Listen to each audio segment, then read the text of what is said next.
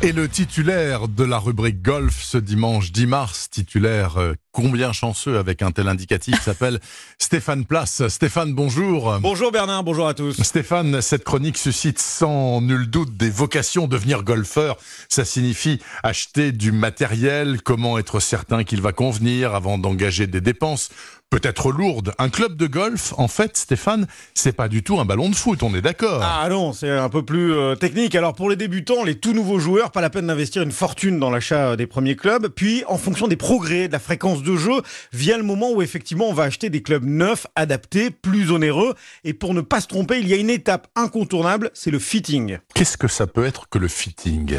En anglais, ça signifie grosso modo essayage. On va tester plusieurs clubs à l'intérieur de la boutique dans une cage de toile en général avec l'image d'un parcours projeté sur un grand écran et grâce à un équipement assez pointu, un radar relié à un ordinateur, on va déterminer si tel fer, tel bois, tel hybride correspond à votre swing ou pas. Benjamin Mom est le responsable de la boutique Golf Plus à Mérignac. Alors on a un radar, c'est absolument lui qui nous donne tous ces résultats. Tout d'abord on commence avec un étalonnage, c'est-à-dire qu'on prend le club de la personne, un driver en l'occurrence il veut changer de driver, on le fait taper et on voit les données. Donc on a sa vitesse de swing, sa vitesse de balle, le taux de sortie, le rendement, ce qu'on appelle le smash. On a la hauteur, le taux de spin, etc. Et derrière, dans toutes les marques proposées, on va faire essayer celui qui devrait correspondre au client. Pour dire au client, ben finalement, vous voyez, c'est celui-ci qui vous va le mieux. Il y a énormément de surprises. Quand il voit les pubs de toutes les marques, il est persuadé qu'il va gagner 25 mètres. C'est globalement pas trop le cas, hein, quand même. Si on gagne déjà 10 mètres, c'est déjà bien. Et après, c'est évidemment pas parce que vous allez prendre le club le plus cher que vous allez aller le plus loin pas forcément le club le plus cher, c'est ce que j'ai retenu. Donc, si je comprends bien, euh, Stéphane, le fitting, l'essayage hein, en français, ça permet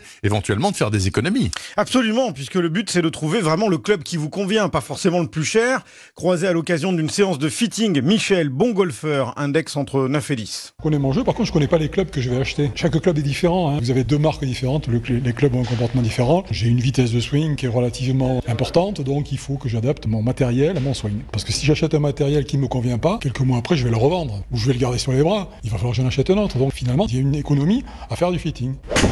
T'as un club qui a 18 degrés en ouverture à la base et t'es sur un angle de décollage de 12 degrés. Distance à peu près 150 160 Ok, fais-en une dernière.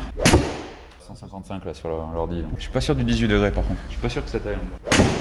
La vache, ça claque sévère hein, tout de même. Hein. Ah ça devrait plaire à notre réalisateur de la matinale, Fabrice Lafitte. Donc le fitting, on a bien compris, Stéphane, c'est très important. En résumé, on n'achète pas un pantalon sans l'essayer. Bah pour les clubs de golf, c'est pareil. Comme c'est bien dit, Stéphane Place, le correspondant d'Europe 1 en Nouvelle-Aquitaine et grand golfeur devant l'éternel ce dimanche matin sur Europe 1.